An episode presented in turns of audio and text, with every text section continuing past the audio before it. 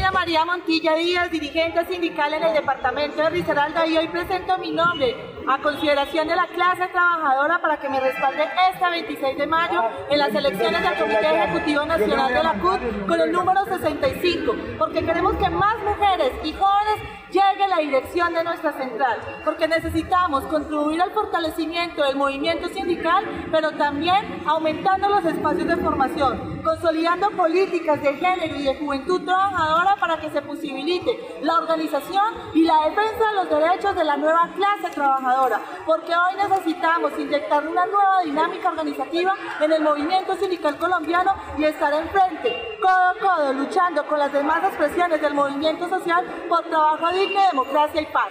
Este 26 de mayo vota por Lina Montilla, número 65, en el tarjetón.